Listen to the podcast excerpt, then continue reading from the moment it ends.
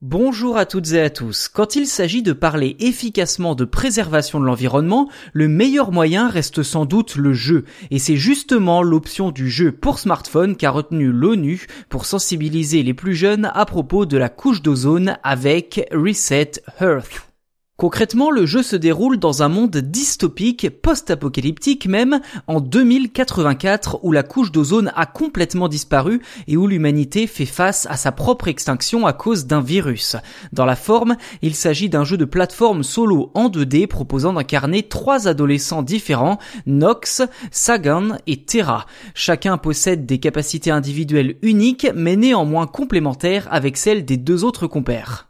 Ainsi, à grand renfort de voyage dans le temps, le joueur doit compléter quatre niveaux truffés d'énigmes, casse-têtes et puzzles éducatifs liés à l'histoire de l'environnement et de la science afin, au final, de sauver la Terre de sa destruction.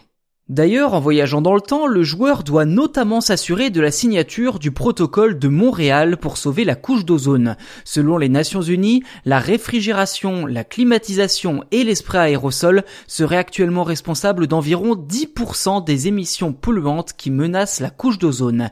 Et en plus d'être un jeu mobile, Reset Earth se décline également en court métrage d'animation dont l'histoire se déroule dans une réalité alternative où le fameux protocole de Montréal n'a jamais été signé cette initiative vidéoludique est signée du secrétariat de l'ozone du programme des Nations Unies pour l'environnement. Le jeu résonne d'ailleurs avec l'actualité internationale puisqu'il a été annoncé seulement quelques jours après l'investiture du nouveau président des États-Unis, Joe Biden, fin janvier. Biden qui a notamment annoncé une série de mesures pour lutter contre le dérèglement climatique, dont le retour de son pays dans les accords de Paris sur le climat.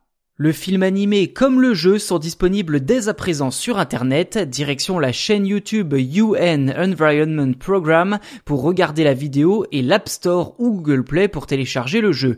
Petite précision quand même, les deux productions ne sont disponibles qu'en anglais, mais rassurez-vous en ce qui concerne le film, il est tout à fait possible d'activer les sous-titres pour bénéficier de la traduction en français.